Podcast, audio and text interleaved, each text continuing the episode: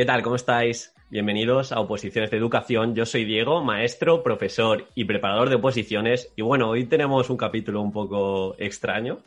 Ahora lo veréis. Eh, no tiene que ver mucho con oposiciones, pero bueno, yo siempre digo ese pensamiento o siempre abogo por ese pensamiento fuera de la caja. Y es que hoy estoy, ya lo estáis viendo, si estáis en YouTube, pero estoy con Miguel Noguera. Miguel Noguera hace ultra shows en físico, libros también en físico, infrashows en digital, habla de manera oral y escribe de manera escrita. Menuda idiotez, ¿eh? Pero bueno. Miguel Noguera también es escritor, de, eh, bueno, autor de ocho libros. Hervir un oso, ultraviolencia, ser madre hoy, mejor que vivir. Si me dejo alguno, me, me, dices, Miguel. La vieja tigresa o el erotismo en la senectud, la muerte del pillallo, clon de Kant y Pam, que es el último. Bueno, como he dicho, es cómico, yo calculo así, me lo he inventado, habrá hecho más o menos 400 ultra shows. No, no, los he contado, no los he contado, pero puede ser. ¿400 o, por ahí, creo yo? ha salido No lo sé, no lo sé, porque no los he contado. Vale, vale, vale. Luego, luego, luego hablamos de eso, que, es importante. Eh, ha salido varias veces en La Resistencia, en el programa de, de Roncero. Dijo. De Roncero, ojo, ¿eh? Roncero, vámonos. David Roncero. es el de, el de, punto pelota, ¿eh? ¿Ves broncano? El, ¿no? Sí, sí, es broncano, broncano. Era, era una broma porque salió. Bueno, da igual. Ah, vale. Sí, sí, nada, nada. No, te preocupes, ¿eh? no, te preocupes. Lo has dicho muy tranquilo, ha sonado, ha sonado a error y yo he entrado ahí a corregir como un cabrón. Nada, que digo que ha salido varias veces la resistencia porque imagino que algún opositor verá este programa que sale por todos lados. Y además Miguel dijo su Iván, su Iván, su Iván del banco de BBVA, él lo dijo. ah, sí, sí. Dijo su saldo. Yo, yo accedo dijo su Iván, ¿eh? No la cuenta. Su Iván. Dijiste su Iván. No, porque el Iván, o sea, yo lo que dije fue cuánto dinero tenía en la cuenta acorde con la pregunta que suelen hacer o solían hacer en ese momento. Pero en realidad, claro, no preguntan tanto por el número de cuenta como por cuánto dinero tienes dentro. Hmm. Pero, y lo que menos el IBAN, ¿no? Que te pidan el IBAN, ¿no? Es, ese no sé qué, tal. Esos cuatro dígitos iniciales, ¿no? No, pero para que veáis ese capítulo que, dijo el saldo que tenía, que, al final no sé. Y, y, es actor también de series de culto como La Suiza. Además ha salido en programas... web serie, web serie. Web serie, web serie, sí. Ha salido recientemente en programas como Tony Rovira y tú, que también os recomiendo enormemente. Sí, sí. Y, bueno, así a modo curioso, él siempre dice a las entrevistas que sí, por eso está aquí, no, no hay aquí ningún tipo de nexo. Hemos hablado un minuto si llega. Y de hecho, si estáis haciendo TFGs, TFMs, tesis doctorales, él se presta a ayudaros. es posible, ¿no? Y, no, nada. A la tesis no. o sea, tú dices trabajo de tipo trabajo de recerca y todas estas cosas que hace. Sí, sí, que te ¿Alguna paguen. Vez, ¿Alguna vez? Paguen alguna vez me han entrevistado, ¿eh? Te paguen 400, 500 euros y tú ayudes a hacer la tesis, ¿no? No, eso no, eso no. Eso desde luego que no, porque no me veo capacitado. Lo que sí que me ha pasado es que alguna vez me han llamado, em, bueno, chavales de, que estaban en el instituto. Yo recuerdo uno que, que apareció su padre ahí como a, un poco auspiciar el encuentro, porque él estaba haciendo el trabajo, no sé cómo se llama en, la, en general, así en, en, la península, pero trabajo de recerca, el trabajo de investigación que se mm. suele hacer en, bachillerato, ¿no? El trabajo final, este... Sí, creo, y él que solo se hace en Cataluña eso. Ah, solo se hace en Cataluña. Vale, vale, ostras. Eh, claro, claro, tú tienes que saberlo esto, ¿no? Posiciones a educación tienes que saber cómo está ordenado, ¿no? El sistema educativo. Pues eh, aquí eh, hacen el trabajo de recerca. Hostia, pues yo pensaba que era algo común a todo el territorio, pero ¿cómo, es posible? ¿Pero cómo puede ser? ¿Cómo puede ser que solo se haga en Cataluña? No, no lo entiendo. Pues, pues creo que yo, yo soy de Comunidad Valenciana, en Comunidad Valenciana no se hace nada. Simplemente tú te preparas para selectivo. Ya está. Y no hay, o sea, un trabajo así como una, cosa fuerte en que tú escoges el tema y, durante meses tienes. Es una especie de, de, emulación de lo que es una tesis o una tesina, pero en el terreno escolar.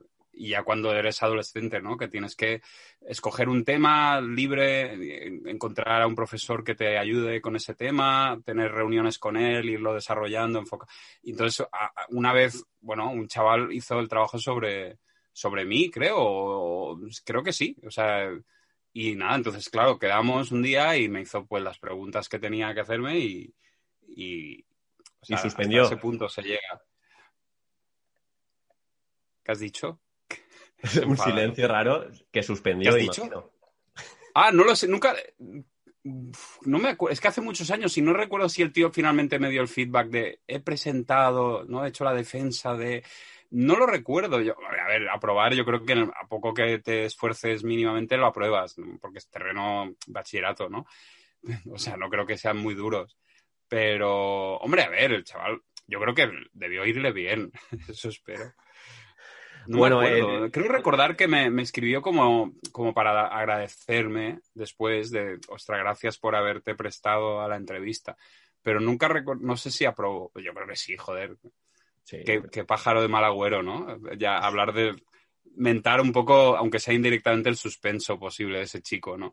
empezar eh, bueno, Miguel, te estaba, presentando y ya un poco para poner en contexto a la gente que nos escuche, se pueden preguntar qué pinta aquí un cómico, un escritor, una persona totalmente ajena a las oposiciones. Y bueno, eh, he abusado un poco de mi poder, ya ves tú qué poder. Un podcast que está bien posicionado de cara a oposiciones, pero le pregunté, vi en tu entrevista de Fútbol Freaks, esta que estuviste con el portero este, que dijiste, suelo decir a todo que sí, me quedé con eso. Y fui al correo, le di a pausa y, te, te escribí.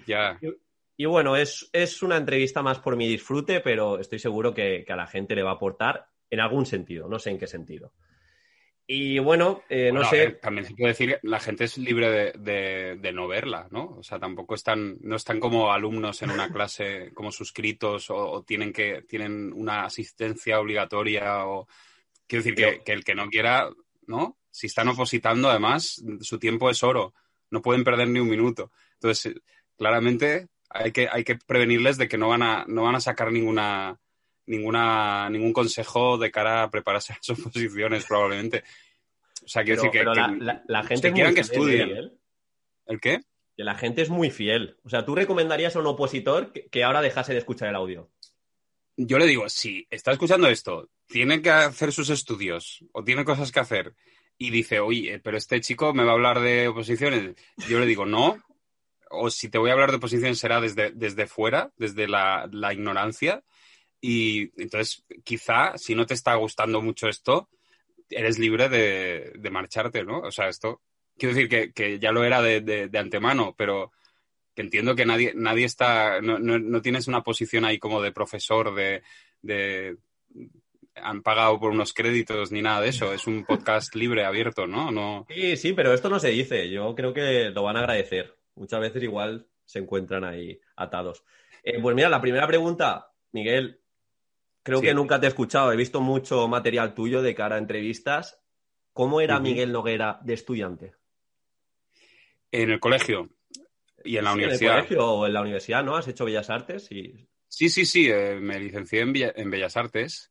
Y no, en el colegio era bastante, bueno, era, era calificado de empollón, o estaba dentro de la franja de alumnos o el número de alumnos calificados de empollones. No era el, no era más empollón, pero era bastante empollón, hasta esto, hasta esto de NGB, ¿vale? O sea, ahí sacaba mucho sobresaliente. Luego en BUP, aunque mantuve cierto, cierto, cierto nivel académico, fue empezando a bajar porque, claro, ya había unos requisitos de, de, masa gris reales, ¿no? Ya no era una cuestión de como de actitud y de buena disposición y de responsabilidad, sino que también uno tenía que, tenía que que demostrar pues cierta capacidad que, era la que conducía a ser más o menos. Y ahí ya empezaron algunas, pues las de ciencias, las asignaturas estas más mm, matemáticas y tal, pues ya empezaron a bajar la nota, pero aún aprobaba todo. Pero fue, luego ya entró con fuerza la adolescencia y un poco una, cierta pues dejadez o desidia con respecto a algunas asignaturas, las más difíciles, y, me descuidé un poco y ojo, de, eh, me, quedaron en, la, la, última evaluación de COU, porque yo hice COU, o sea, estaba en el plan este de COU y tal, me quedaron cuatro asignaturas eh, en junio, que eso era algo inaudito en mí, o sea, había, como mucho había suspendido en, en COU igual una, la de física, que no se me da nada bien, eh, y me quedaron cuatro. Incluso me quedó filosofía, que era impensable, que además suspender filosofía, si, si aparte que no, a mí no se me da especialmente mal las letras, aunque había cogido ciencias. Y me quedaron cuatro de pura, no sé, estaba yo ahí como un poco relajado y entonces yo esperaba tres y me quedaron cuatro. Y entonces nada, recuperé. En la primera recuperación recuperé todas menos física. Que eh, estoy, estoy siendo muy específico, si te fijas, pero creo que es el, creo que es el punto más interesante, porque hasta ese momento todavía ha sido más o menos pues un tipo que aprueba sin problemas, hace, hace los deberes, escucha en clase, no sé qué. Eh, y, me quedó física que yo o sea, no sé hasta qué punto debo decir esto aquí, pero yo creo que puedo decirlo. Yo a principio de curso en COU tomé la decisión de obliterar o de simplemente no hacer caso y no esforzarme para nada en física.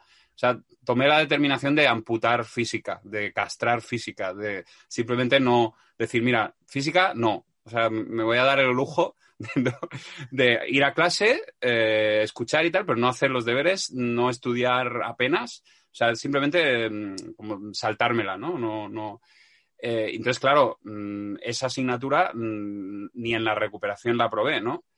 Y entonces el claustro eh, reunido con respecto a casos concretos y el paso o no a selectividad, en mi caso me dijeron, bueno, eh, vemos que en física estás muy flojo, pero como en el resto de asignaturas estás bastante bien y, creemos que es contraproducente que no dejarte pasar a selectividad, bueno, o sea, como con esta, con, esta especie de advertencia o de, de, salvedad, pues te dejamos pasar a, la selectividad.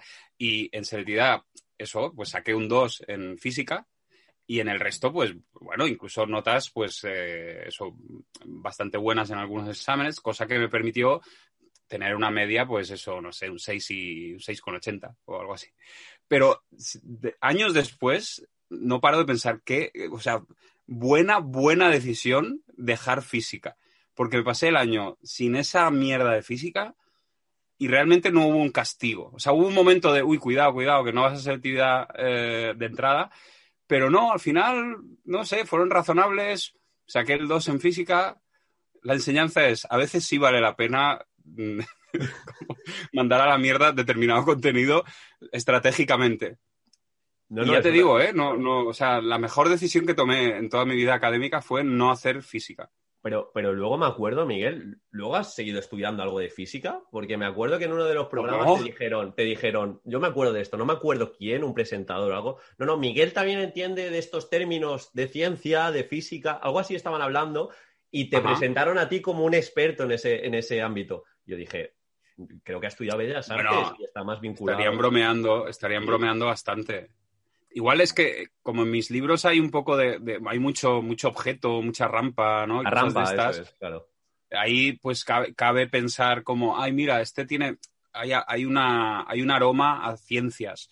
Es verdad que yo hice ciencias eh, biosanitaria, que era con, biología y dibujo, eh, y, y me, me, libré de mates, o sea, esa no entraba dentro del temario. Y, o sea, que hice ciencias porque mi idea original era hacer medicina. En, cuando cogí en, o sea, en tercero de BUP, eh, tal, pero ya, ya vi que, que, iba a ser difícil alcanzar la nota y también entró mi, como mi gusto mm, creciente por el dibujo y por el, por el cómic y tal y yo tenía primero la idea esa como bastante inculcada en nosotros de, que tienes que escoger una carrera con salidas profesionales y yo tenía claro que Bellas Artes no tenía salidas y tal, pero vino, hicieron estas charlas que se suelen hacer, ¿no? En el cole, eh, hacen estas, bueno, no sé, esto se suele hacer en la mayoría, que vienen antiguos alumnos que han, han estudiado tal o cual carrera y hacer una charla sobre qué te puedes encontrar en la carrera, de qué sirve, no sé qué, tal. entonces vino uno que, que había estudiado en el cine, que, que, es dibujante, Alex Fito, que tenía en ese momento el fanzine Mondo Lirondo, que fue premiado en el Salón del Cómic de Barcelona y es un fanzine de culto. Eh, entonces él vino, porque él había sido alumno del CIDE, y dio una charla sobre bellas artes y además muy, tío muy enrollado y tal, y dejó unos fanzines eh, así como prestados, ¿no? Eh, y me los, me los confió el profe de literatura. Ahora, de repente, estamos hablando como de lo escolar, pero, pero en realidad tampoco, tampoco, ni, tu podcast no es sobre eso, es sobre oposiciones para entrar en educación, que puede ser de todo, ¿no? De repente hay alguien extendiéndose mucho sobre su vida escolar.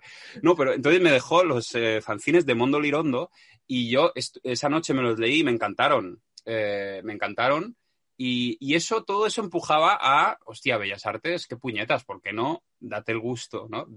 Diese el gustazo, ¿no? Ya que la nota no alcanza para medicina y eh, realmente tu corazón o tu, tu, deseo en este momento está más cerca de Bellas Artes que de medicina, va, jugué, un, un fin de semana en que, en que cambié, cambié de, decisión o de, sí, sí. Y, suerte que mis padres mm, no me, o sea, no me hicieron una contra muy fuerte. Hombre, sí que mostraron cierta preocupación y sorpresa por ese cambio brusco, pero dijeron, bueno, yo qué sé, eh, que pruebe, ¿no? Y no me arrepentí, ¿no? Eh, hice Bellas Artes. Eh, y, por eso, hice un poco de ciencias, por ahí lo de física, no sé, Pero, pero física justamente es lo que...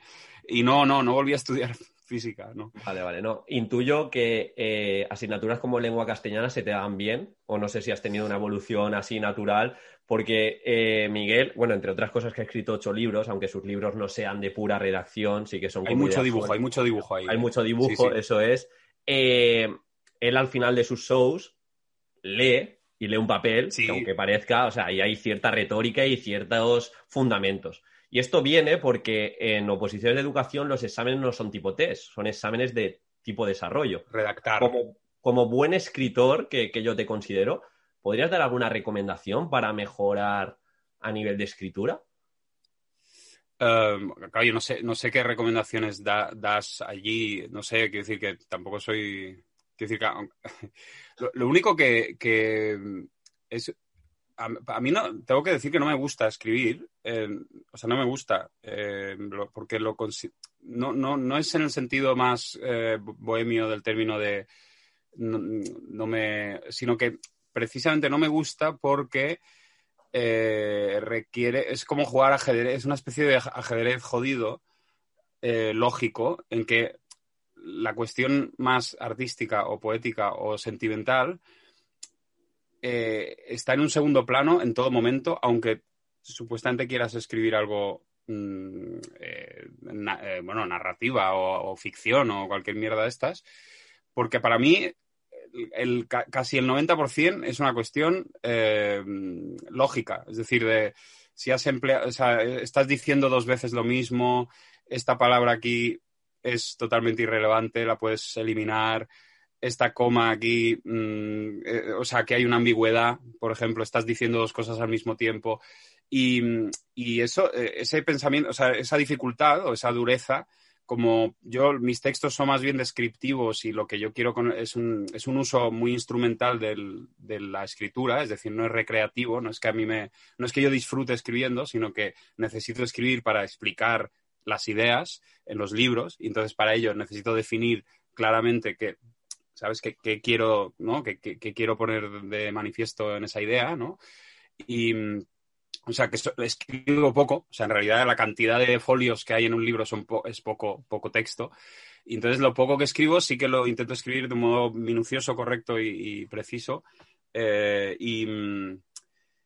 Em, sí, no, te preguntaba porque como juegas mucho con el metalenguaje, de volver a la idea, me parece muy complicado escribir eso y digo, no sé si no, a ver, no, lo, básico, no, es tanto.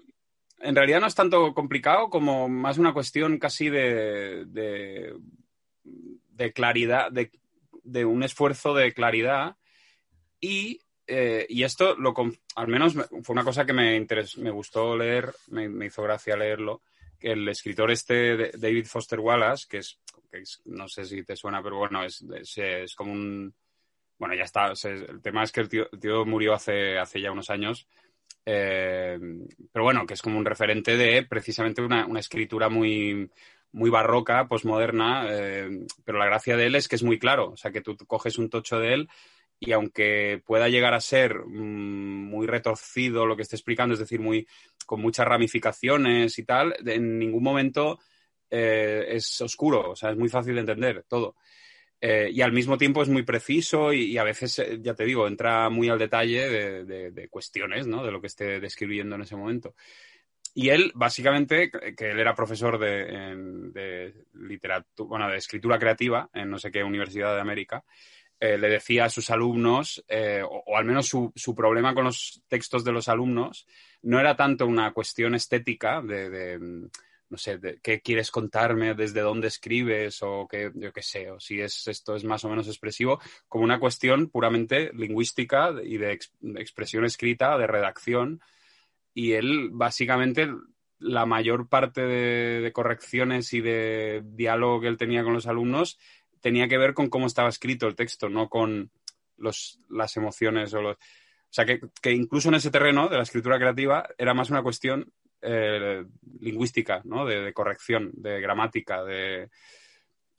Y, bueno, digo que, eso, que vale la pena centrarse en, o leerse, yo que sé, hay, hay, hay, todo tipo de blogs y webs y mierdas que te explican cómo, cómo exponer una por escrito algo y cuáles son los, los errores que se suelen cometer y, y luego también él decía, que esto era interesante, que la mayoría de, o sea, también pasa con el discurso oral, que, que uno cree que ha dicho más de lo que ha dicho, es decir, que uno, uno da por supuesto, porque precisamente porque lo tiene dentro de la cabeza el discurso, él cree que, o, el, que está, digamos, eh, escribiendo o hablando, que el otro eh, tiene como el disco duro compartido y está de alguna manera está en el mismo clima mental que... Y entonces ya da por supuestas una serie de cosas que en realidad no ha, llegado a decir en ningún momento.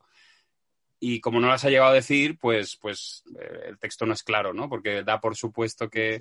Entonces, eh, todo, aunque a uno le parezca muy estúpido lo que está diciendo o escribiendo, o muy pedagógico o excesivamente ilustrativo, nunca lo es, porque el otro no, no sabe ¿sabes? O sea, que a veces esa como ese exceso de claridad o de, exposición pormenorizada de todos los pasos hasta llegar a la información es siempre bien, bienvenido. Y, ser redundante, claro. No, no, creo que ha sacado buenos consejos. Uno fundamental, que busques en Google y uno segundo, que corrijas lo dicho. Sí, sí, sí, sí. Y, es un tema técnico. Sí, Miguel, te quería preguntar ahora sobre, y ya es la última pregunta de cara a oposiciones, ya no te doy más la matraca sobre algo que te importa más bien poco. Eh, el tema de la exposición oral, yo te sigo desde ya hace bastantes años, no sé cuántos años llevas en el Ultra Show, pero seguramente más de 10. Eh, sí. que una mejora de cara a comunicarte. Sí. Mm, en las pruebas de oposiciones, tú te juegas como el 50% de la nota en que te compren un producto, una programación didáctica, mm. una programación del aula, en una hora. Tú tienes una hora de exposición. Y la gente muchas mm. veces se pone tremendamente nervioso, eh, tremendamente nerviosa y no sabe, no sabe cómo defenderlo y no sabe comunicarse bien. En tu experiencia, ¿cómo has mejorado tu comunicación de cara, de cara a exponerte? Porque tú has, ¿cuántas, ¿cuántas exposiciones orales frente a centenares habrás hecho?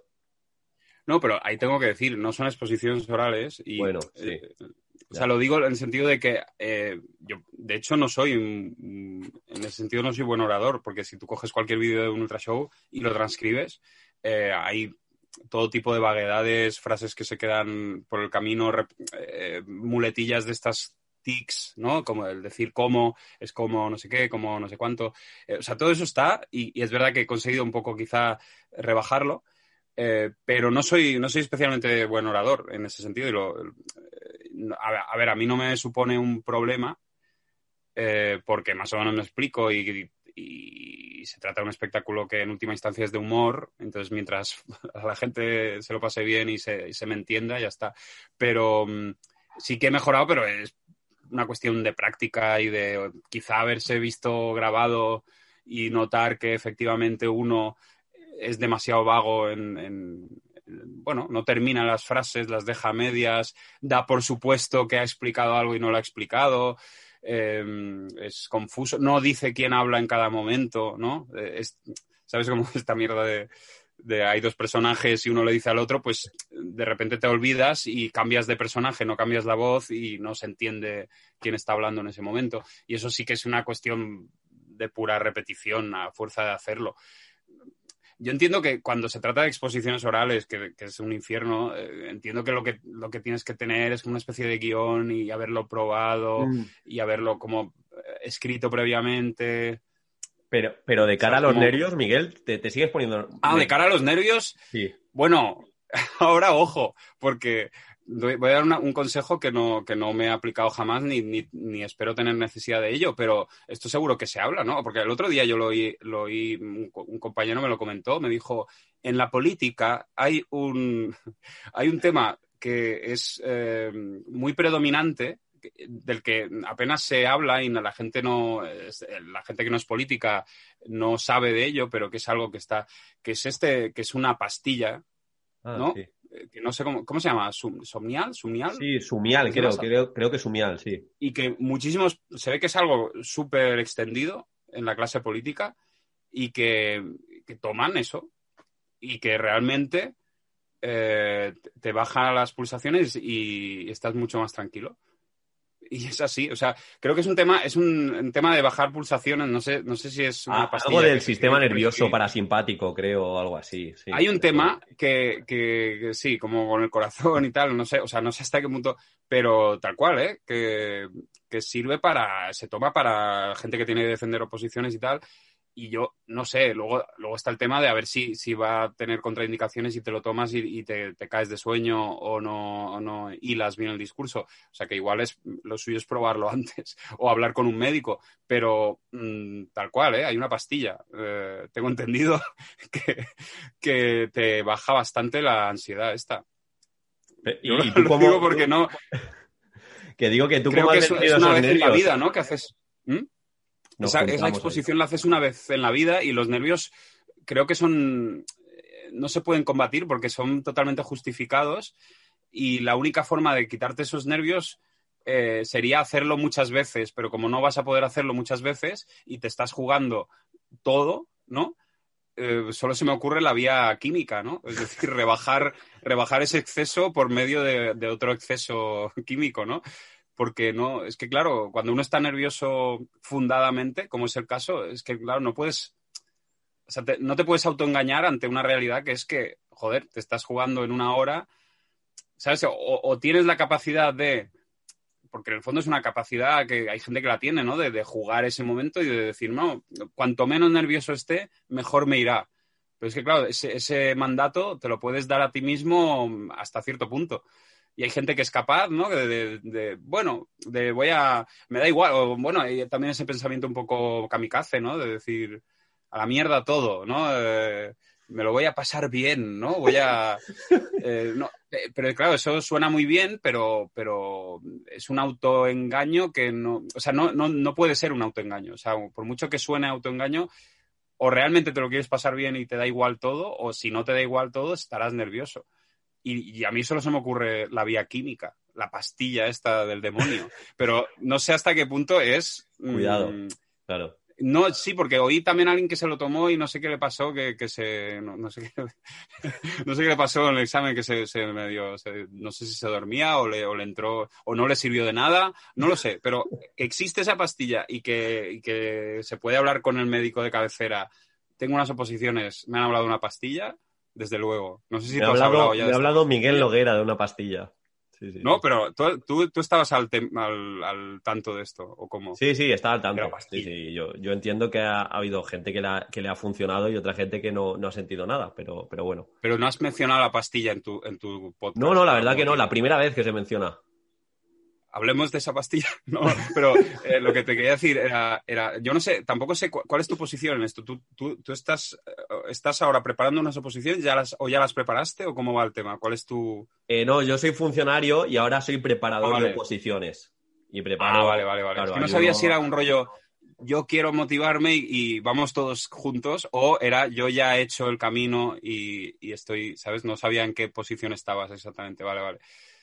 Claro, entonces la pastilla tampoco es, tampoco es de recibo recomendar pastillas en el podcast este. Quiero decir que tú no vas a andar diciendo, os tomáis el sumial y el tema de los nervios que ya quedó finiquitado. Hay esa trampa. Hay esa combinación de teclas. Todo pastilla. ¿Y para la escritura tienes otra, Miguel? Para el tema de la firmeza, todo. ¿Cómo? Para, sí, sí, claro, para la escritura, como si eso necesitara... La gente está nerviosísima cuando tiene que escribir algo. Hombre, la gracia de la escritura es esa, ¿no? Que, no hay tiempo, ¿no? Que puedes parar el reloj. En todo. Ah, bueno, tú dices en un examen, ¿no? Claro. Yo creo que esa pastilla va bien para... ¿No? Es una especie de tranquilizante que te mantiene al mismo tiempo activo, no sé qué mierda es. Yo, por suerte, como no, no, no me veo en, en esas, también la toman mucho, creo, músicos, ¿no? Músicos de estos, música clásica y tal, si tienen que, un concierto de piano, es que no, se me ocurre peor infierno que alguien que tenga que hacer una interpretación eh, virtuosa en un instrumento, que vale, que han tirado muchas horas y tal, pero yo qué sé, un concierto en que te, la juegas. Y, Miguel, esto, esto que has dicho de, cuando tú sales a los shows, eh, ¿tú estás nervioso aún o te dices voy a disfrutar? ¿Qué filosofía tienes antes de salir? O sea, ¿qué, bueno, nervios siempre hay porque mm, puede pasar, es impredecible, es decir, estás, decir, no es una, no es nada grabado, no es algo que y aparte que, mm, como no es una obra de teatro en la, que haya un texto que yo repita por enésima vez, sino que se juega mucho con lo que sucede y, y, de hecho es un poco la gracia y un poco el disfrute es ese. Y eso mismo implica que puede haber derivas eh, desagradables y eso en el fondo te pone un poco nervioso. Y, pero claro, realmente, en mi caso, joder, es que, es que me, lo he hecho un poco a mi medida el espectáculo. Entonces, tengo además la, la, suerte de que el público lo conoce, la mayor parte del público. Entonces, ¿sabes? Como que no tengo que seducir a nadie ni convencer a nadie. O sea, ya llegas al término de que lo disfrutas. Yo, la, o sea, no, ya te digo, hay shows en que porque uno no está del todo, o uno no se entra, digamos, en bucles así de, que no está yendo bien, o uno no está. Ahí puede uno igual pasarlo un poco mal, ¿no? Pero la mayoría de shows, sí, yo, yo creo que ahora, último, sobre todo los últimos años, eh, sobre todo también porque el público acompaña, porque todo, al final, el que hace que yo lo disfrute es porque el público lo pasa bien. Eh, yo sí lo disfruto. Pero claro, ya te digo, no se puede equiparar a, defender unas oposiciones que es el puto infierno. A ver, que también el infierno, pues se supone que tú te has preparado esos temas. Quiero decir, tú sabes lo que tienes que decir, entiendo. Sí, sí, ya lo has preparado, ¿no? Lo has repetido delante del espejo. Quiero decir que no vas a ciegas, vas con, bueno, tengo que explicar esto. Y luego también se supone que, que luego hay todas esas normas teatrales, ¿no? De que tú, tú estás ahí para explicar eso, no para ponerte nervioso. O sea, tú estás concentrado en explicar tal tema, ¿no? Y, esa gente te escucha, esa gente está ahí aburrida de escuchar a gente, por lo que no te van a... No, no, son, no son malévolos, ¿no? No es un público o sea, por ahí supongo que hay toda una serie de argumentos, argumentario para que tú estés tranquilo, ¿no? Sí, sí. Pero la pastilla, ¿eh? La pastilla, ¿eh? la pastilla. Insiste en la pastilla. Al final sumia. La química, la pastilla, la trampa, el atajo. Pues esta era la última pregunta como de oposiciones. Ahora vienen unas preguntas un poco aleatorias. Antes de nada, ¿quieres decir algo más sobre oposiciones? Bueno, que yo, que, yo fui a una. que yo tuve mi momento de estar a punto de. O sea, que fui a informarme a una academia de esas para ser auxiliar administrativo. Que había un tío que se parecía a Coto Matamoros. Eh, o sea, con la cabeza afeitada. Con la cabeza afeitada y un traje. Que me dijo que, que sí, que bueno, que ellos preparaban, que. Una academia, una academia. Y.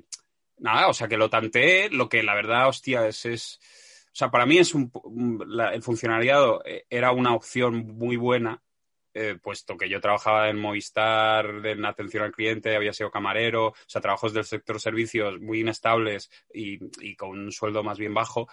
Y entonces yo pensé, va, eh, o sea, si yo quiero algo, yo, yo soy capaz de repetir una rutina ad eternum, es decir, trabajar en una oficina de, del INEM pues, eh, o yo qué sé, cualquier trabajo de auxiliar, ni siquiera administrativo, auxiliar administrativo. Em, pero aún así pensé, jo, es que como no me interesa el tema, o sea, decir, había algo de, tengo que tener muy claro que voy a pasar la oposición y como eso no está del todo claro, para mí eh, supone un esfuerzo eh, demasiado incierto o de remuneración demasiado incierta, pero bueno, entiendo que la gente que se lo propone al final si no es la primera, es la segunda. O sea, quiero decir que, al final, si hay constancia y esfuerzo serio, tarde o temprano ah, consigues pasar, ¿no? Eh, y ya está. Y ha sido unos años, pero a cambio tienes el EDN este de un trabajo para toda la vida, un buen sueldo, tal. Por lo que yo mismo contemplé la posibilidad. Lo que tuve suerte que luego surgieron otras opciones y al final me lié con esto y ya está. Ya está. Lo último que digo. Vale, genial. Eh, le tuvieron que parar, ¿no? tuvieron que parar. O sea, hablaba demasiado sobre oposiciones aquel que era ajeno a ellas constantemente añadía cosas, correcciones. Tenía siempre algo más que decir acerca de las oposiciones y, el, que, el preparador de posiciones solo quería cambiar de tema y dejar ya abandonar y una y otra vez lo, lo, lo, acercaban a ese tema. No, no, de verdad, ya, no, ya lo he dicho todo, lo he dicho todo. Eh, antes que has dicho de física, ¿tú, entiendes la teoría de, cuerdas? Bueno, he escuchado algunas conferencias en YouTube y, bueno, a ver, entender, ¿qué, voy a entender? Lo entiendo en términos intuitivos, cuando lo explican para el público general, el público, el pueblo llano, pues bueno, más o menos, pues eh, uno entiende el concepto más, más vago, más tosco de eso. Eh, nada más, porque yo no tengo ninguna base. O sea, entiendo eso de que, de que hay, hay como una especie de, de, entes, de entes que, tienen la forma de, una, especie de circuito cerrado de energía, ¿no? Muy pequeño, que resuena y eso crea, las resonancias en, las resonancias de eso, que ya, claro, el concepto resonancia ya no es el, el, resonar de la cuerda de la guitarra, pero algo de eso conserva, porque si no, no utilizarían la palabra resonancia, pues eso, de alguna manera, las resonancias son, digamos, en, los, en las distintas escalas son la realidad misma, ¿no? O sea, eso, digamos, se va... Pero tampoco, fuera de ese concepto, eh, no, claro, que, voy a entender. Y, que, la teoría de cuerdas se supone que unifica, ¿no? Eh, la, la, física está más como las, ¿no? De este problema que siempre ha habido entre entre la física de, las, de los grandes, de, la física planetaria, ¿no? De del cosmos y la mm, física cuántica, como que con este, la cosa está de las cuerdas, se supone que es la, teoría que unifica todas. Yo no la entiendo, Miguel. Tengo conceptos vagos como tú, así que nada, era, era, curiosidad. Nada, eh, otra pregunta. Bueno, más bien mi padre. Mi padre es carnicero. Mi padre es carnicero, en Consum. ¿Conoces Consum, la cadena de supermercados? Mm, sí, alguna vez, eh, ahora mismo no suelo, pero yo creo que hubo una época de mi vida que vivía cerca de un consumo y iba al consumo, sí. Eso me ha dicho que le interesaba dónde hacías tu compra y si utilizabas algún ah. tipo de sistema de ahorro. De sistema de ahorro, en el sentido de algún tipo de tarjeta de socio o en el sentido de yo administrarme de forma como para... No, en los supermercados cuando te piden el DNI eh, o tienes tarjeta Consum Vamos a ver, hay, varias cosas aquí, ¿eh? Hay varios asuntos. Primero de todo, yo vivo, yo vivo. Este tema, como es un tema concreto, real, que no hay que opinar, simplemente es relatar la vida de uno. No, yo suelo ir, yo, yo tengo dos fuentes, o sea, ahora voy a sonar aquí muy burgués, pero es que vivo justo al lado. Eh, yo vivo al lado de un corte inglés, ¿vale? y, y según qué cosas las compro en el, supermercado del corte inglés, que es como comprar, eh, no sé, es como un supermercado que, de media es más caro que el resto de supermercados, aunque tienen como esta especie de, marca suya, que es aliada, ¿no? Aliada, se llama aliada, creo. Sí, sí, sí. Entonces, eh, aliada, eh, igual está detrás la marca que tú compras normalmente, pero cuando trabajan para el corte inglés, mm. se convierten en aliada. Entonces, yo determinadas cosas las compro aliada. El agua, por ejemplo, yo compro el agua de garrafa aliada, que igual viene de, la, de Fombella. O de, normalmente compro Fombella, pero cuando estoy en el corte inglés compro aliada porque es la más barata. Y, no sé, no me, no me he fijado de, qué fuente viene. Pero bueno, que según qué cosas las compro en el corte inglés. Y luego la, lo que es sobre todo fruta, o sea, fruta, verdura, mm, Carne también muchas veces eh, la pillo en una cadena que hay en Cataluña, que ha, como reventado bastante, que se llama Ametller, eh, almendrero. Sí. Eh, Sense Intermediaris se llama. Se llama sin intermediarios Ametller, pero es una cadena. entiendo que sí que es verdad que tienen toda una serie de, agricultores catalanes que, pues, según qué género, la mayor parte de género viene de Cataluña y alrededores. O sea, Eh, y luego hay cosas internacionales, o sea, cosas de importación. Y es, eh, es una cadena que, que, está, de precio está bien, o sea, no es, obviamente no es barata, pero tampoco es súper cara y la calidad es bastante buena. Entonces, todo lo que es fruta, eh, gazpacho, tienen el gazpacho premiado. Gazpacho premiado, que ganaron un premio. El gazpacho ganó un premio y yo en verano no paro de, de beberme el gazpacho de esa gente. O sea, es buenísimo el gazpacho. Eh, y compró eso. Eh, y luego carne también, hamburguesitas, tal. Eh, voy mucho ahí, voy mucho allí. Y ahí tengo una tarjetita. Ah, ahí, ahí vamos, ahí vamos. Que me dicen, ¿es usted, tiene tarjeta cliente? Y yo tengo la tarjetita. Porque la mayoría de gente da el DNI. Porque no la llevan encima. Pero yo tengo la tarjeta. Entonces yo la saco y, ahí me hacen... Eh, el problema es que tuvieron un momento de que, un poco provago, provagos, que era eh, tú pasas la tarjeta y se te va acumulando y cada X tiempo te has ahorrado 3 euros. Pero en un momento dado ya empezaron con la mierda de los tickets como descuento si, si pasas los 30 euros de compra, descuento en lácteos, descuento, y eso a mí me pone de muy mal humor porque pierdo el papel, eh, luego hay que sacarlo. Aparte que yo no voy a comprar más leche porque, ¿sabes? Como, o sea, yo, yo no miro, no miro precios, no miro nada, yo compro lo de siempre y ya está. Y, eso me puso de bastante mal humor, ¿eh? Cuando entraron otra vez en el mundo tickets, descuento, promoción. Pero aún así, a veces cae un descuento de estos puros, un descuento genérico, de ahora tres euros, te ha hecho tres euros de descuento. Y eso me, alegra mucho, cuando son descuentos por pura, pura fidelidad, pura asistencia acumulada. Eh, entonces, corte inglés también, eh, como es, es un, no es un, es un... Eh, no te lo inventes, ¿eh, Miguel? No, el, el Condis. Hay un Condis. Ah, el Condis, sí, sí. También es de Cataluña, ¿no? Solo, creo. Mm, yo creo que es no lo sé, puede ser. Pues al Condis voy mucho. Eh, también eh, mucha agua, patata de bolsa, porque es justo antes de comer. El Condis es como, está más cerca aún y entonces ahí, cuando falta algo para la comida, bajo al Condis. Pero, por ejemplo, el Condis me molesta mucho que te obligan a ponerte el gel, eh, aún, el gel de manos, cuando se ha demostrado que ya, que el gel, que no va de ahí, que no, que no te contagias con las manos, te obligan a ponerte un gel pegajoso, que es el, único gel que yo sé que, es pegajoso. Y me da rabia eh, que me obliguen a poner el gel que se tarda mucho en secarse. Eh, y esto es una cosa del Condis, porque los otros no, o no pega, o no es pegajoso o no te obligan. Y, pero me gusta mucho cómo huele, porque tienen el olor corporativo del Condis, que pagas una pasta, por lo visto, por los olores estos. El olor del condis me, gusta porque es como algo materno, no sé, como huele a jabón, no sé, huele a como a, no sé, a una especie de champú raro. Eh, pero huele fortísimo todo el condis, con el ambientador ese de condis. Y esto me, gusta. ¿Qué te parece? No sé. Eh, no, este era de mi padre, se, lo pondré, a mi padre esto, que seguro que, pues eso, coge, coge a claro, consum, consuma hay, ¿eh? En el barrio, lo que pasa es que ya quedan más abajo.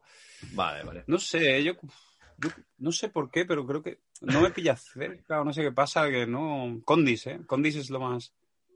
y luego tenía una duda, Miguel, porque me pasó una vez, esto hace años, eh, en una fiesta. Eh, de estas típicos, no sé si conoces los juegos, sé que tú no bebes, ¿no? Pero hay juegos de esto, te toca hacer una prueba y si no haces la prueba te toca beber. Chupito cada vez que... Claro, sí, de ese, de ese estilo. Y le tocaron a los que iban antes de mí, le, tocó, eh, cuenta un chiste. Y nada, contaba el chiste, ja, ja, ja, jijiji. La gracia es que estás borracho y cuentas el chiste. Luego me tocó a mí y me tocó, Diego, te toca hacer una gracia inigualable. Haz una gracia inigualable. ¿cómo, juegas eso, Miguel? ¿Tú qué, ¿Tú qué hubieras hecho? ¿Cómo haces una gracia inigualable? Esto, hombre, esto es quemarle el pelo a alguien con un mechero, ¿no? de repente, una gracia en el sentido de, broma de muy mal gusto que con consecuencias irreparables. Hizo, hizo una gracia inigualable. Me, con el mechero me, me, pegó fuego al pelo. Nunca se lo, o sea, ya ahí nunca más, la amistad se truncó ahí. Solo una gracia inigualable hizo, me quemó el pelo. Enorme, enorme. Darle el pelo a alguien, ¿no? Sí, sí, no, no se puede Una cabellera ardiendo. No, yo es que, claro, gracia inigualable. Claro, es que como no sea Yo no hice nada. Yo no hice nada, Miguel, se me pasó por la mente hacer como un baile así muy raro, pero dije, claro. Bueno, igual- luego está la escatología, es decir, que tú pues te, te tires un pedo en ese mismo instante, eso siempre hace gracia, el sonido de un pedo. Claro, pero si no lo Eh, tienes. claro, claro. No, siempre la- no siempre está ahí, ¿no? No siempre acude, ¿no? Es como las musas, ¿no? Y, o sea, el pedo no... no... Y luego creo que, a ver, hay- supongo que hay, hay de estos tipos de, como llaves, ¿no? Trucos como el pedo, pero algo más infalible, ¿no? Pero no, la verdad es que, y, y de hecho Internet debe estar lleno de, de, tru- de cosas que puedes hacer Para hacer al reír. instante, que la gente se parta el culo y que sea algo físico, alguna chorrada. Pero claro, ahora nu- nunca vienen, es, son parecido, es parecido a los chistes, pero yo creo que el humor físico siempre, siempre queda grabado. El pedo, la yufa, el, el sacarte la, la- o sea, el, el ex- exhalar aire por la nariz con, mo- con, la- con- con moco. O sea, que dos velones de moco de repente. Pero Sí, eso un- tampoco, tienes que estar resfriado. Una rotura de patrón así física, vale, pues a la siguiente igual, igual Rotura de patrón. Sí. Eh, y Miguel, si fueras un estado de ánimo, ¿cuál serías? si fuera un estado de ánimo, ¿eh? Eh, o sea, la media, la, la media de mis estados de ánimo eh, convertida en un estado de ánimo solo, ¿no? No, no, si tuvieras que elegir tú un estado de ánimo. Ah, vale, vale. Pensaba que decías como para definirte No, a ti no. mismo, ¿cuál sería tu...? No, claro. ya, es, es curiosa la pregunta porque me va a ser un poco supuestamente lo mismo, ¿no? Pero, ¿no? O sea, si, si quieres ser ese estado de ánimo, ¿por qué no? Eh, hombre, pero a ver, y la gente, nadie, es que entonces nadie va a decir estados de ánimo negativos, ¿no? O sea, si es el estado de ánimo que prefieres, pues siempre dirás, pues un ánimo soleado y... y, Ne- neutro, ¿no? ¿no? Neutro. No, pero nadie va a querer un estado de ánimo neutro, ¿no? Para sí. Siempre será un estado de ánimo más bien eh, o sea, uno quiere estar mm, contento, ¿no? O, de buen humor, ¿no? Eh, en general, ¿no? Como media. O que quieres decir que la respuesta más lógica y sana es decir neutro, ya que los estados de ánimo son, son cosas que difieren de una neutralidad y por lo tanto no pueden, tienen que ser efímeras, no pueden ser por definición estados, ¿sabes? Como esa especie de indiferencia o, estado, o grado cero es lo único que puede responder a esta pregunta. Cuando te hacen no, en, ¿qué en va? las oposiciones de educación, sin nada. es la pregunta como que decide, decide si entras o no en el, en, en el cuerpo de maestros. Dice, escoja qué, qué estado de ánimo quiere usted ser. Y si, si dices uno distinto de neutro, que es la respuesta única y correcta y sana, eh, no te cogen. No, pues hombre, uno, pues yo pues estar de buen humor, ¿no? Y estar como contento con la vida y gra- agradecido y, um, ye- con una plenitud, ¿no? Una plenitud, una alegría. Dice, no, eso es, es- eso es de maníaco. Eso es de cómo, cómo, cómo, cómo vas a querer eso para ti todo el rato. Entonces, si eso fuera lo normal, dejaría de ser, ¿sabes? Eso se convertiría en una neutralidad alterada y entonces la única respuesta buena es neutro, ¿no? Neutro, el estado de ánimo neutro, ni frío ni calor, ni contento ni triste, ¿no? Ese es el único estado de ánimo que uno puede desear. Creo que a nivel racional otra vez has dado, has dado en el clavo. Y te quería preguntar Lo también, has dicho Miguel, tú, porque- ¿eh? Lo has dicho ¿Eh? tú. Ah, Lo has dicho ya, tú. Tú has dicho neutro como una, una especie de respuesta. Neutro. que digo que, que sé que a ti por tu tipo de humor o tu tipo de, de expresión te ha pasado en algunos programas o incluso en algunas situaciones que has tenido tre- eh, momentos tremendamente incómodos. Tanto en Sí. escenario o igual en una entrevista que la gente se esperaba y era más mainstream. ¿Cómo lo juegas? Porque yo te he visto en momentos incómodos, pues me acuerdo ahora la resistencia que te la han preguntado en otra entrevista, en el accidente este clásico, Sí. eh, ¿Tú ahí cómo lo pasas o cómo juegas esa incomodidad? ¿Te metes en tu personaje o, o- o qué haces? Bueno, a ver, hablamos de, de el momento incómodo, porque realmente eh, quizás sea de los momentos incómodos. eh, es que, claro, hay dos tipos de incomodidad, ¿no? La, la buscada, ¿no? La, la incomodidad que uno está disfrutando, ¿no? Una tensión. Por ejemplo, la gente, ahora ya que lo has mencionado, la entrevista con Tony Rubira, algunos pueden considerar que, que había cierta incomodidad en el ambiente o disonancia o tensión, pero en realidad no la había, ni por la parte de ellos ni por mi parte. Yo estaba encantado y ellos yo creo que se lo pasaron bien.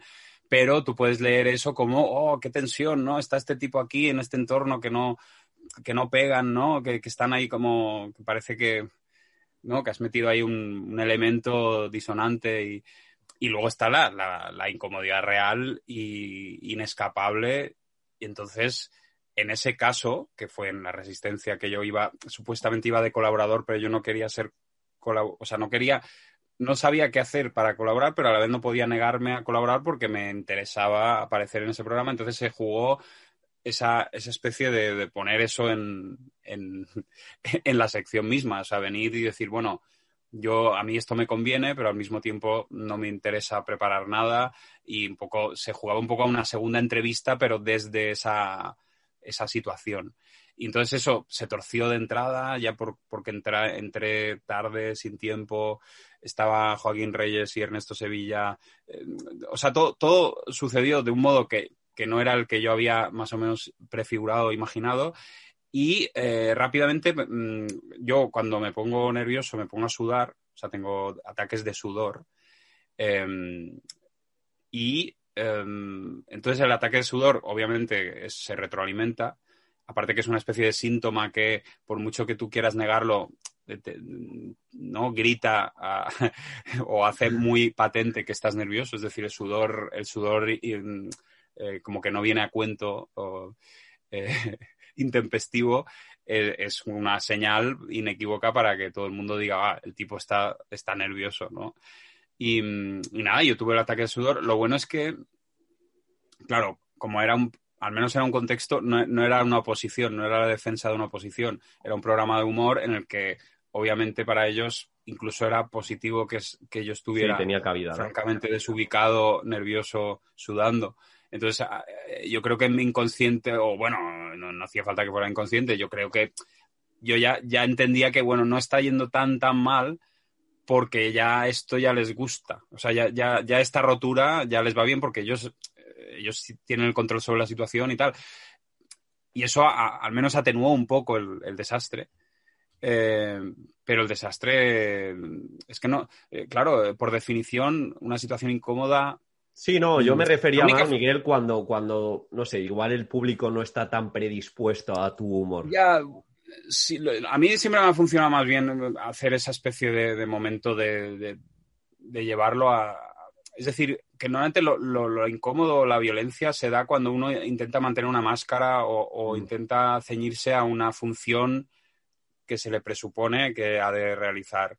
Y hay veces que uno puede eh, salirse de ella o parar, digamos, esa máquina y hay veces que no, que no puedes, por muy, jodido que esté yendo todo, y es, es, cuando más violento es, cuando no puedes escapar de, es decir, estás, yo qué sé, defendiendo unas oposiciones y, y, no te sale, te trabas, te pones nervioso, no te... Entonces, claro, no hay manera, o sea, tú sabes que estás fracasando, que está yendo mal, y, y claro, la única forma de, como liberar tensión es salir, es parar todo y decir, mira, eh, no está yendo nada bien, eh, claramente esto...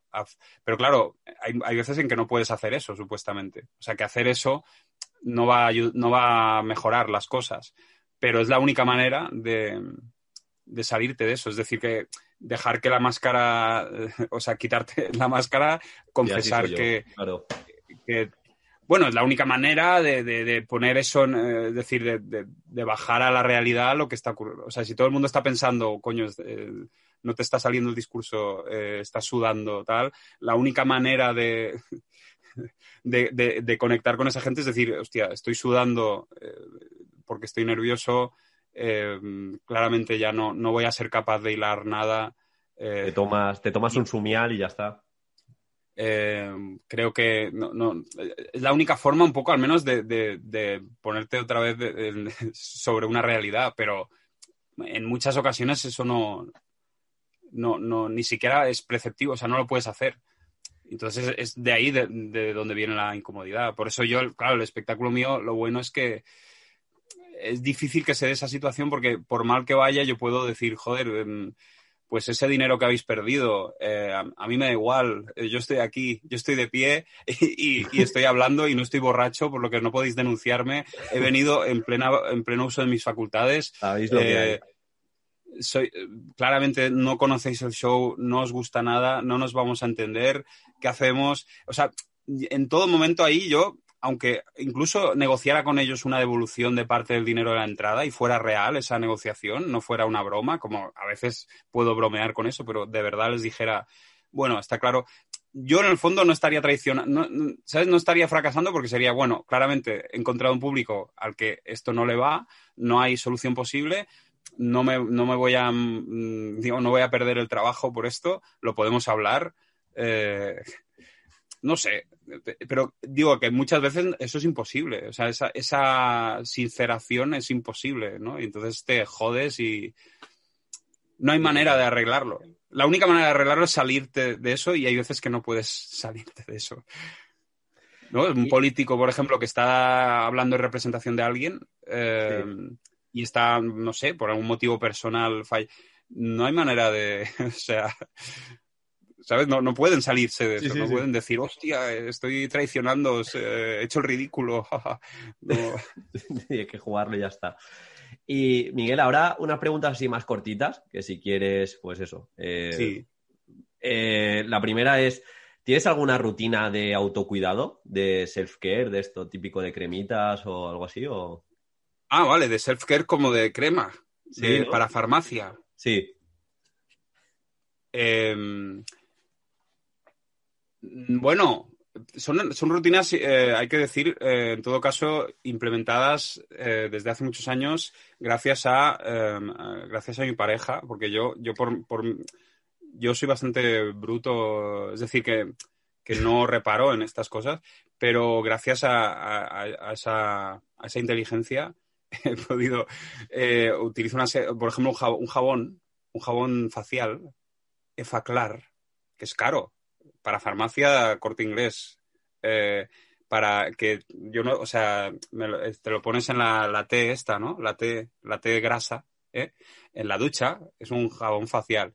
Y desde que lo uso, que hace la tira de años que lo uso, no tengo puntos negros de estos de en la nariz y tal. Está la nariz como la de todos los poros están limpios.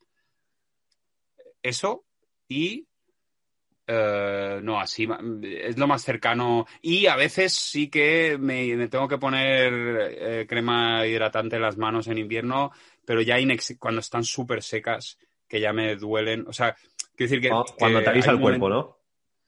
Me avisa, pero, pero la crema no es mía, que me la presta mi. O sea, quiero decir que, que ya es una cuestión como de, de, que clama al cielo, ¿sabes? Pero no es un cuidado. El único cuidado, yo diría que es el, la crema esta y es y es por lo los puntos negros de la nariz que ya no están, ¿eh? no están. Creo que sí, es lo único, ¿eh? Y, Miguel, si te pagasen un sueldo de por vida, porque sé que tu filosofía es que todo se mantenga tal cual, igual no tal cual ahora con lo del COVID, pero sí antes de con tus funciones, que sigas haciendo libros. Entonces, si te pagasen un sueldo de por vida, ¿dejarías los ultra shows? Em, tú te refieres, pero claro, es que tendría que ver que, de dónde sale ese sueldo, ¿por qué? ¿Por qué me pagan ese sueldo? Es que para mí es, una cuestión ética de ver por ah, qué me pagan ese sueldo. ¿Sabes? Quiero decir que, esa, esa cuestión fantasiosa de si te pagan un sueldo de por vida, pero que, ¿quién? ¿De dónde sale ese dinero? ¿A cambio de qué? No, o sea, no puedo imaginarme. Se supone que es como, si tuvieras una herencia, ¿no? Súbita, ¿no? O te tocara la lotería. Yo no juego a la lotería. Igual, igual te lo paga el Rubius porque quiere.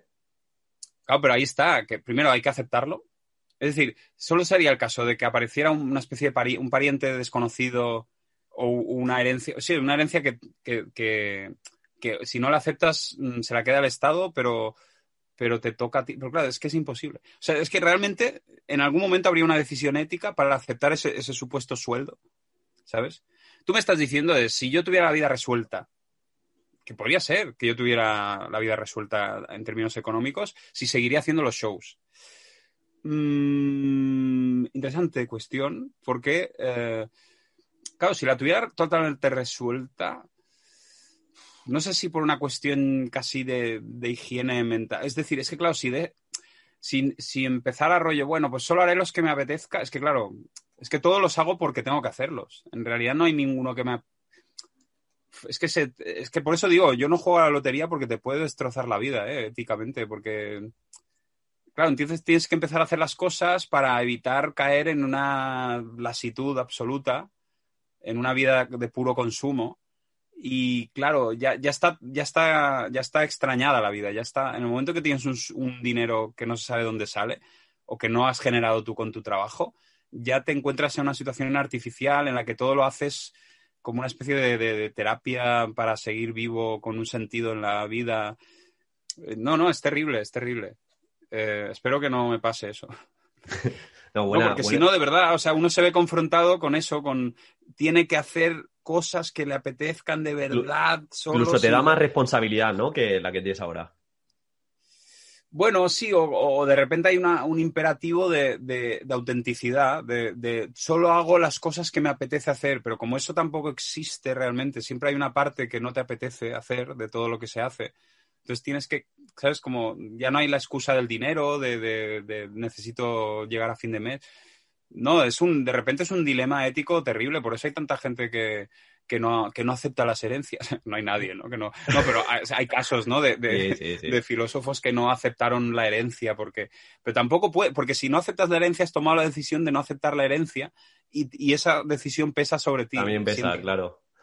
Y... En el momento que existe eso, ya, ya la has jodido, da igual lo que hagas. No, no, es, está complicado. Y Miguel, eh, yo en el escenario te veo también que tienes eh, ciertos movimientos eh, bastante explosivos. creo que tienes buenas,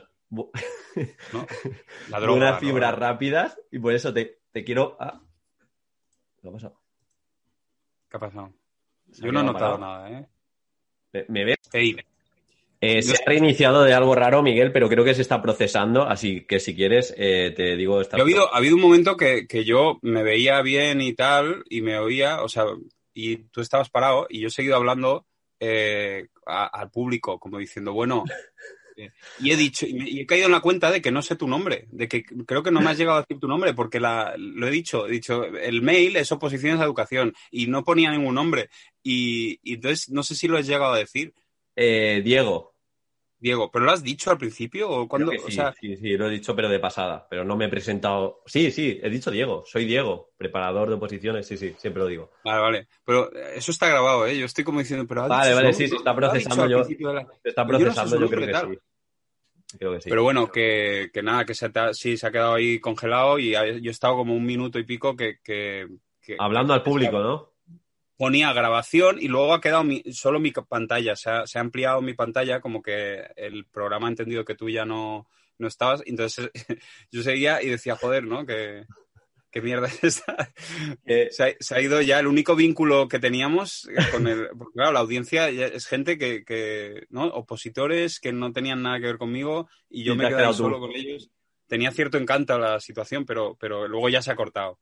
Pero bueno, en fin, que tampoco era una cuestión ya, entiendo, de despedir la entrevista un poco. O, estabas formulando algo, no me acuerdo. Sí, te iba a hacer, te iba a hacer una pregunta de esto de los tus movimientos enérgicos, todo ah, esto. Ah, sí, sí, sí. claro, y venía a preguntarte que, cuántos pasos haces diarios. Ah, no, no tengo el relojito ese de los ah, pasos ni no los controlas. No lo tengo. Eh, no lo tengo. Mi hermano, mi hermano lo, mi hermano lo tiene eh, y, y, sí, ¿no? El móvil, ¿no? Lo mide. Sí, eso ¿no? no hace falta que sea... No, no me lo pongo porque aparte que últimamente es que eh, hago un, paseo por la noche porque hay toque de queda y tal y hago un paseo, pero un paseo ah, de, de pensar. Un paseo de pensar, no un paseo deportivo. Y Miguel, tus músculos favoritos, que sé que el mundo del culturismo te gusta bastante. Pero además estas preguntas no tienen que ver ni con las oposiciones de educación, son, son preguntas como, como muy, muy específicas, pero que no tienen que ver ni siquiera con el universo en el que se mueve normalmente este podcast. ¿Cómo que mi músculo favorito? Em, como dibujante, como dibujante te diría Sí, sí, sí, sí, me gusta mucho. Eh, me gusta también el, culturismo. el canal Hugo Van Damme. Hugo Van Damme. Turismo, ¿eh? O sea, la, aberración, la aberración. O sea, no, no el culturismo clásico, sino el de esteroides, el, ciclado, el, loco. El, bueno, el bueno. Sí, el, enfermizo. Eh, pues, eh, no, a ver, joder, es que claro, una, cosa es, para dibujarlo, mm, yo diría que el que más disfruto de dibujar Ah, es que claro, mm, eh, hombre, el deltoides, el deltoides, el, deltoides el, juego deltoides, bíceps, pectoral, esa, esa, esos tres para dibujar, ¿eh? y luego también, y, de cara a verlos, a verlos en el, culturista, pues que claro. Mm, bueno, ahora pensaba a ver si había alguno que especialmente me. No, pero no, no hay un músculo concreto que. No, no, no sé. ya te digo, me, me, aficioné a ver fotos y vídeos de culturistas. Sí, me acuerdo en un eh, ultra show que empezaste con trapecio y todo esto. Eh, ¿Y, tú, tú entrenas, Miguel? No, no, no, no entreno, no entreno. No entreno, en parte, en parte por prescripción médica, ¿eh? No puedo hacer, mm, o sea, no puedo hacer actividad física fuerte, pero hasta, hasta hace poco podía y, o sea, más o menos podía y corría, hacía footing para hacer algo. Pero ahora últimamente mm, tampoco, es recomendable eh, así a largo plazo, entonces eh, no entreno. Pero debería, o sea, eh, quería hacer mm, como abdominales, cosas así como de pilates para la, parte abdominal, porque tengo el flotador. Entonces había pensado, pues eso, hacer planchas, todos los, típicos ejercicios de abdominales, pero hacer solo eso me da muchísima pereza porque las veces que lo he hecho es que realmente lo odio. aburrido, sí. Eh, sí, todo esto de las piernas, levantar las piernas, las planchas, plancha lateral, y, debería hacerlo, pero no lo hago. Pero solo por la cuestión del flotador. O sea, si yo no tuviera el flotador, o tuviera menos flotador, no tendría ningún interés en, definir más mi cuerpo. El flotador, el, problema es el flotador ahora mismo. El resto del cuerpo no me, parece bien así. Ya no te quito más tiempo. El flotador, ¿eh? Eh, ya no te quito más tiempo, Miguel. Eh, a modo de curiosidad, dos últimas preguntas. Eh, la primera, que lo saco del libro de Tribu de Mentores, de Tim Ferris, no sé si te suena. ¿Tribu de mentores o de mentoris? de mentores, de mentores. Tribu de mentores. Tribu de, mentores, ¿eh? Hostia, qué, pesadilla. Ya solo te digo, tribu de mentores, pesadilla de gente. Como tribu, solo mentores, entre ellos hay como, como, como arengándose, pesadilla. Ya lo digo. ¿Cuál es la pregunta? Que si, pudieras poner un cartel en cada ciudad que todo el mundo lo viera, ¿qué cita o frase pondrías? ¿El mismo para todas las ciudades o tiene que ser una cuestión local? Un cartel. no, no, no, para, todas las ciudades, el mismo. Eh, ah, no, mira, ¿sabes qué? No, voy a, o sea, no, voy a proponer, te voy a proponer la obra de, de mm, es Jenny Holzer, la del, joder, los carteles estos son unos, son unos carteles que, ella ocupaba pancartas y tal, publicitarias, y son unos eslogans muy oscuros, eh, como el de Protect me from what I want, eh, como protégeme de lo que quiero, y cosas así, son frases así, eh, pero en, carteles publicitarios muy grandes en medio de la ciudad. Y ella es, Jenny, es muy conocida, es, es una artista de los 90, 80, 90, Jenny Holzer creo que es. No, Jenny Holzer no es, es ¿Es Bárbara Kruger? No, espera, estoy mirándolo, ¿eh? Porque vale la pena. ¿Ves si es Jenny Holzer? No. Pero pondría su cita, dices. Sí, sí, Jenny Holzer. Eh, cualquier frase de Jenny Holzer eh, tiene un montón eh, proyectadas. Sí, de hecho, si pones Jenny Holzer, o sea, H-O-L-Z-E-R, sale todo su montón de carteles y frases en edificios. Y mm, Jenny Holzer, eh, cualquier frase de ella. Sí, porque me parece que es una, es una persona que se ha dedicado a esto, a poner carteles para. hacer frases buenas. A frases y no es una empresa, ni es publicidad, ni nada. Vale. Y, la última, Miguel, ¿cuál ha sido la compra de menos de 100 euros que más ha cambiado? Ah, y también, perdona, eh, perdona que esto, esto ya suena como un poco como extraño. Eh, Nora Turato. Nora Turato. Es Nora Turato, la recomiendas también es también un montón, todas sus obras son, son como, como carteles y luego tiene libros con todo tipo de eh, frases sacadas de prensa, de, de, hacer libros con eso y performances con eso. Con eso. Nora Turato, tal como suena, Jenny Holzer. ya está. Con esas dos a sacar. Lo digo para que le guste el arte contemporáneo. Vale. Y, y luego, ¿cuál ha sido la compra de menos de 100 euros que más ha cambiado tu vida? Pero estas preguntas, ¿de dónde salen? Son súper concretas, eh, como, claro, salen de algún puto libro de estos de, la, tribu de mentores. Claro, ¿eh? la tribu de mentores. ¿Y, a, qué, ¿Y qué, pretenden con ello? ¿Qué pretenden? ¿Cómo que la compra de menos de 100 euros? ¿De menos de 100? Claro, la gente contesta, yo qué sé, unos auriculares, porque gracias a los auriculares. Primero todo está mal planteado, porque menos de 100 eh, tendría que ser entre tanto y tanto, porque claramente ellos aluden a 90 euros, tipo. No a. Me he comprado. Porque, ¿cómo es? ¿Tu compra de menos de 100 euros más reciente? Menos de 100 dólares, sí. Pero claro, porque entonces puede ser cualquier cosa. Sí, cualquier cosa. Puede ser una, un boli. Ah, vale. Yo pensaba que era como ah, ¿qué capricho te has dado que ronde los 100 sin pasar los 100? A ver qué tipo de caprichos te dan. No, no, vale, se refiere a que es lo último que has comprado. Sí. ¿Qué ha influido en tu vida? ¿Qué ha influido en mi vida? ¿Ves? Ahí ha venido. ¿Pero qué ha influido en mi vida? Eso está en la pregunta. Sí, sí, sí, que, más ha cambiado tu vida es.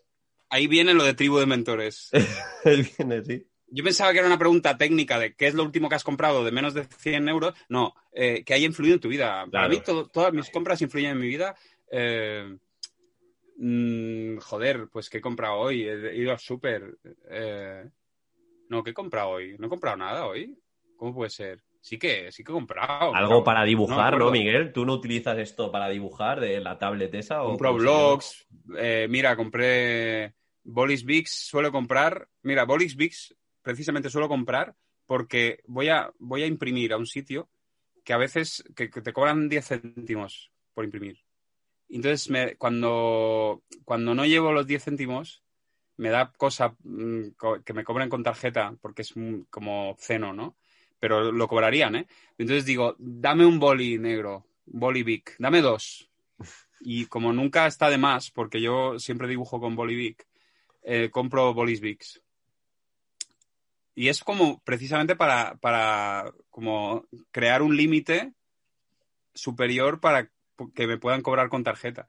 Es como está, está unido a la pregunta un poco. No, no, y a, la, vez, a la vez, claro. Es algo que cambia mi vida y, está, y, digamos es por una cuestión de umbrales de gasto que compro esos bolis. Sí, sí, me compro tres o cuatro bolis Big negro. Pues, pues ya está, ya está, ya está contestado. Eh, nada, darte, darte las gracias nuevamente, Miguel. Creo que al final sí que te has metido ahí de lleno en las oposiciones. Incluso has estado más porcentaje de tiempo aconsejando. Se ha hablado más de las oposiciones. se ha hablado más de las oposiciones. Sí, sí, sí, por eso. Y somnial, o sea, y he tocado un tema clave que tú seguramente por una cuestión no lo voy a decir porque no es, no es plan de que yo ande aquí recomendando fármacos sumnial o somnial, hablad con vuestro médico. Quizás esto es lo que os salve, ¿eh? y no todas las horas que os habéis tragado de este podcast, sino sumnial, un fármaco, directamente. La recomendación perversa y malvada. Droga. Pues, pues acabamos así, Noguera. muchas gracias. Gracias a ti. Gracias.